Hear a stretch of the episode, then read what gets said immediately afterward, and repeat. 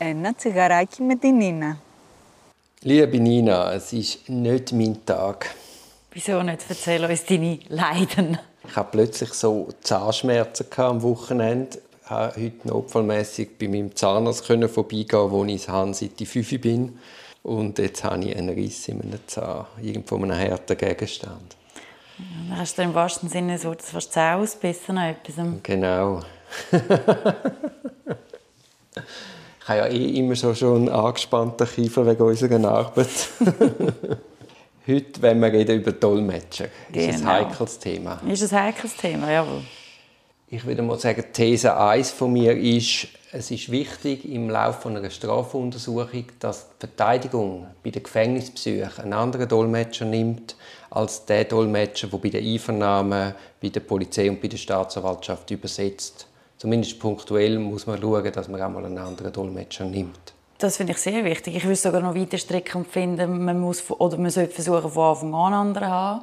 Und wenn man merkt, es funktioniert gut mit dem Klienten, dass man den behaltet. Also für, für seine Besprechungen, wo eben ein anderer ist als Staatsanwaltschaft und Polizei. Und ich habe auch das Gefühl, dass sowohl die Staatsanwalt als auch die Polizei immer so ein bisschen den gleichen Verfahren behalten, wenn es möglich ist. Also dass sie ihre haben und wir unsere. Und eben, es scheint mir dann auch zentral, dass man das Übersetzen, das Dolmetschen selber auch zum Thema macht. Also das heißt zum einen, dass man dem Klienten erklärt, oder, wenn man vor der Einvernahme in der Zelle kurz redet und der Dolmetscher beizieht, dass der dann dort einem Anwaltsgeheimnis untersteht und das nicht raustragen darf. Das finde ich wichtig, das dass man erklärt, wichtig, ja. dass man dann aber auch fragt, verstehen die euch wirklich?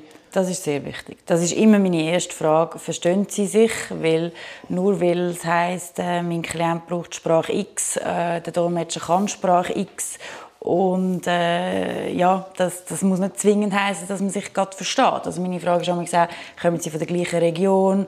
Äh, wenn ich die Möglichkeit habe, schon vorher mit dem Dolmetscher allein. Und dann sage ich auch, können Sie bitte meinen Mandant fragen, verstehen Sie sich? Und das ist sehr wichtig, weil eben Nuancen können allenfalls entscheiden. Ist es ein Schuh oder ist es ein Schlarpen? Oder, und das ist je nach Region vielleicht eine andere Bedeutung. Das ist ja wie bei uns mit, mit dem Dialekt. Das ist nicht immer das Gleiche. Ja, ja auf jeden Fall.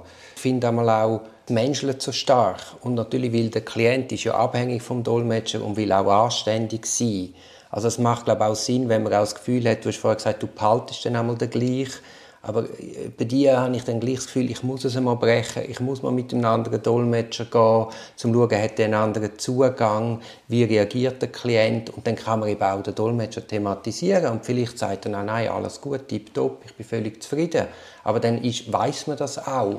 Gut, das sicher. Also das, ist ja, das ist ja wie immer im, im Laufe des Verfahrens. Man muss ein bisschen äh, auf die Situationen reagieren. Und es kann sein, dass das auch, man auf den Dolmetscher muss reagieren muss. Also ich habe auch schon Dolmetscher ausgewechselt, wenn ich denke, dann, irgendwie äh, habe ich meinen Klienten anders schon gesehen. Irgendwie reagiert er komisch und hat dann gewechselt. Und auch mein Gefühl war nicht so äh, gut gewesen. Und dann, das ist super angekommen. Also, ja, eben, es menschelt an allen Ecken. Genau, aber man muss wie dem Klienten eine Chance geben, um einem auch mitteilen, eben nicht wie der Übersetzer, wo man immer hat, wenn er allenfalls findet, da muss eine Veränderung passieren oder nicht. Gut, nein, natürlich, das ist, äh, auf das muss man immer äh, eingehen.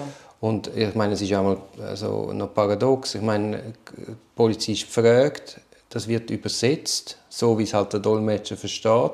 Der Klient versteht es auch wieder irgendwie, gibt auf irgendeine Frage, die er halt verstanden hat, eine Antwort. Die wird wieder rückübersetzt. Und dann hängt es sehr stark von der, Quali von der Sprachkompetenz und der Qualität des Dolmetschers ab. Und ja. ich gehe dann einmal auch ins Gefängnis und tu so zentrale Passagen mit dem Klient wie nochmal befragen, nochmal eine Antwort hören und dann wie auch können die Qualität der Übersetzungen abschätzen dass man dann eben allenfalls auch zeitnah reingeht und sagt, hey, ich will einen anderen Dolmetscher, hey, das scheint irgendetwas schiefgelaufen zu sein. Ja. Und der Nachteil ist halt, wenn man immer den gleichen Dolmetscher nimmt, der kennt den Fall, was natürlich beim Übersetzen hilft und beim Vertrauensaufbau. Aber ja, wobei ich, ich finde, natürlich den Fall kennen ist, ist wichtig, aber ich habe jetzt noch nie ein Problem gehabt in einer Erstbesprechung mit einem neuen Dolmetscher. Äh, natürlich, man sagt schnell, um was es geht. Aber schlussendlich wollte ich ja nicht, dass mein Dolmetscher äh, die halbe Geschichte äh, rundherum erzählt und nicht meine Frage stellt. Also finde ich es gar nicht so schlecht, wenn sie mega fundierte Kenntnis vom Sachverhalt haben. Ja, aber andererseits ist ja Übersetzen ist nicht eine exakte Wissenschaft und oft musst du auch den Kontext kennen. Nein, also eine natürlich. 1 zu 1 Übersetzung führt nicht zu Nein, einem Ziel. nein, eine 1 zu 1 Übersetzung ist überhaupt nicht zielführend, aber es muss nicht irgendwie... Ein guter Dolmetscher fragt dann nach, was er muss wissen muss. Und durch das geht es relativ einfach, man kommt dann so ein bisschen rein. Also ich tu, meistens ist man ja zuerst mit dem Dolmetscher Ja. dort und der Klient wird zugeführt und dann tue ich ihm einmal vielleicht ein Dokument geben zum Lesen, vielleicht einen Haftantrag oder ich tue ihm schnell kurz schildern, dass er wie einen Kontext hat. Ja, also ich schildere auch immer so ein bisschen den Sachverhalt und auch so ein bisschen, ob es ein neuer Fall ist, ob der Klient äh, schon lange mein Mandant ist oder nicht. Und wenn ich dann wirklich spezifische Fragen muss stellen muss, die irgendwie auf, einem, auf Akten basiert, dann gebe ich die Dokumente auch immer dem Dolmetscher und sage so ein bisschen, da steht das, auf das gehen wir jetzt ein. Und äh, durch das funktioniert das eigentlich gut. Du hast vorher gesagt, dass du die Erfahrung gemacht hast, dass die Polizei immer ein bisschen den gleichen Dolmetscher nimmt. Ich muss ehrlich sagen, wenn man dann von der Qualität überzeugt ist, finde ich das eine gute Sache. Weil wenn man fünf Einvernahmen hat und fünf andere Dolmetscher, dann ändert ja mit jeder Übersetzung wieder der Sprachduktus. Und der kommt dann vielleicht aus einer anderen Region, wie du vorher gesagt hast. Und durch das verwendet er auch andere Begriffe. Oder sein Deutsch ist nicht so gut. Und schlussendlich fliegt ja dann das dem Klient ungerechterweise um die Ohren, weil man sagt, ja, dort hat er das so gesagt, da sagt er das so. Und meistens muss man dann im Gericht sagen, ja, so einfach ist es nicht. Nein, das es ist einfach, passieren. Es ist einfach ein anderer Dolmetscher oder ein anderer Polizist mit anderer Typ- und Sprachkompetenz. Also da sieht man eigentlich, wie irrsinnig, was das für ein Irrsinn ist, dass man die Aufnahmen nicht aufzeichnet, dass man das nachträglich kontrollieren kann, sondern wie stark man da abhängig ist von den Personen, die übersetzen, von den Personen, die fragen, von den Personen, die aufschreiben. Das ist definitiv so. Ja. Es ist natürlich das, also eben, wenn niemand den gleichen übersetzt, haben wir die Problematik mit äh, Schuhen und Schlarpen, wie ich vorher gesagt habe, vielleicht weniger. Und es gibt noch etwas anderes. Äh, wir sind ja beide ein bisschen wählerisch mit Dolmetscher.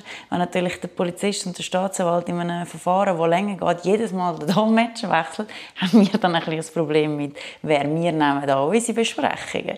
Ja, Wobei, von wenn wir natürlich, ja, ja, aber wenn wir natürlich zuerst Dolmetscher haben und irgendwann die Polizei auch uns nimmt und wir ja dann zufrieden sind, dann, dann ist ja das nicht ein Grund, um sich äh, zu enervieren.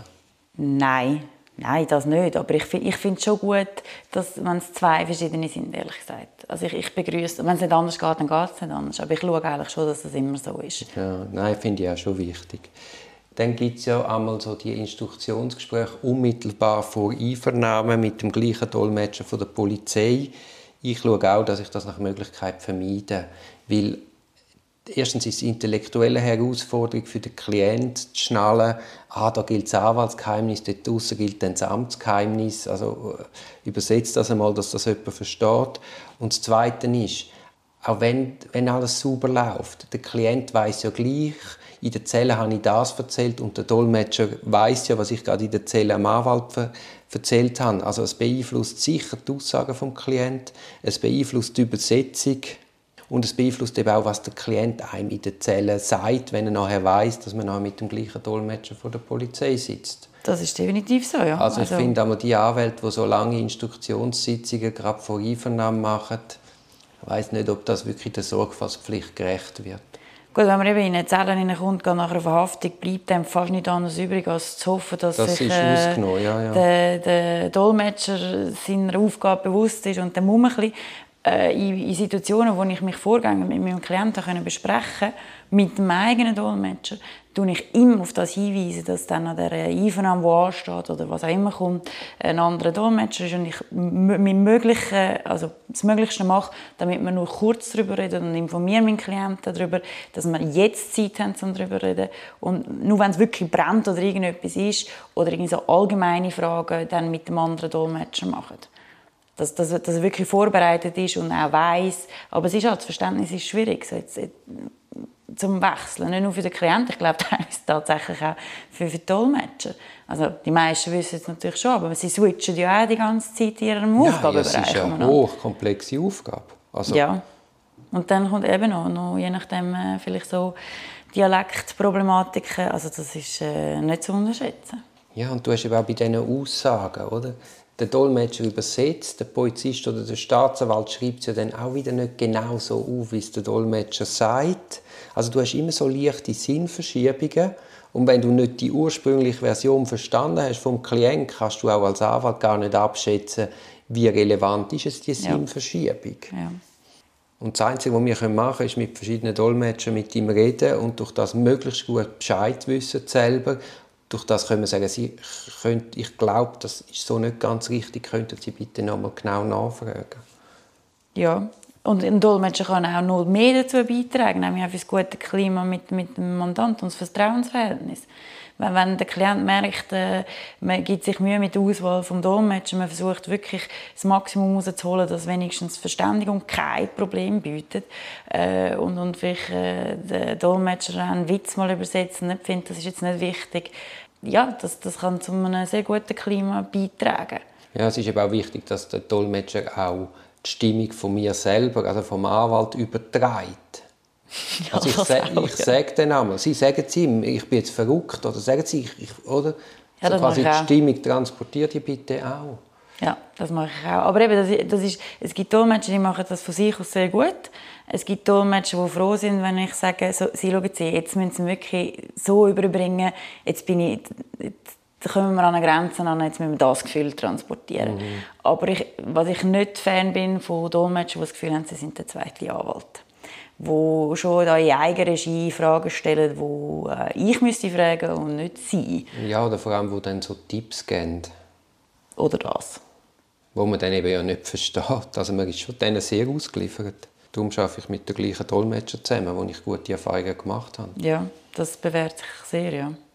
In Zürich haben wir, glaube ich, relativ hohe Qualität verglichen mit dem Umland dank der Stelle für das Dolmetscherwesen, die beim Obergericht angesiedelt ist. Genau, und die sind sich ja der Wichtigkeit und vor allem auch der Problematik von schlechten Übersetzungen durchaus bewusst. Ich habe jetzt gehört von einem Dolmetscher, sie überprüfen alle überprüfen, die schriftlich übersetzen. Schriftlich? Schriftlich. Alle, die schriftliche Übersetzungen äh, machen, müssen jetzt zu einem Test antanzen, wenn sie weiterhin, wo dann ausgewertet wird und äh, durch das, wenn sie den Test erfolgreich abschließen, werden sie weiterhin zugelassen, zum schriftlich übersetzen.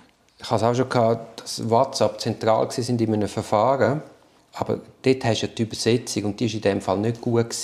Aber bei WhatsApp hast du die Möglichkeit, weil es ja schriftlich vorliegt, dass du mit deinem eigenen Dolmetscher das im Detail kannst durchgehen ja. und dann auch fragen vor einem kulturellen Hintergrund, wie ist das zu verstehen, wie üblich ist das? Oder ist das jetzt eine absolut schlimme Beleidigung, die singulär ist? Ja. Oder wir sagen jetzt vielleicht auch, Gott vertelle oder so, noch, noch schnell schnell und wenn kippt es über, dass es wirklich etwas ist, wo in diesem Kulturkreis ja. grenzüberschreitend ist wenn es schriftlich vorliegt, ist eine Kontrolle möglich. Aber zentral ist ja eigentlich beim Mündlichen, wo eben keine Kontrolle möglich ist, wo man es leider auch nicht aufzeichnet, wie vorher angesprochen. Also dort ist die Qualität zentral. Ja, da, ich stimme dir total zu. Die Frage ist, kommt, kommt das auch noch? Ist die schriftliche Prüfung die erste Prüfung? kann ja sein, dass man irgendwie anhand von, von dieser schriftlichen Prüfung merkt, oh, da gibt es wirklich Handlungsbedarf, auch im größeren Stil und dann geht es aufs Mündliche. Oder wenn jemand oder eine so schlecht ist im Schriftlichen, hat es vielleicht auch aufs Mündliche Konsequenz. Ich weiß es nicht. Ich glaube, also ich, mir ist nicht mitgeteilt worden, dass dort betreffend mündliche Übersetzung etwas läuft.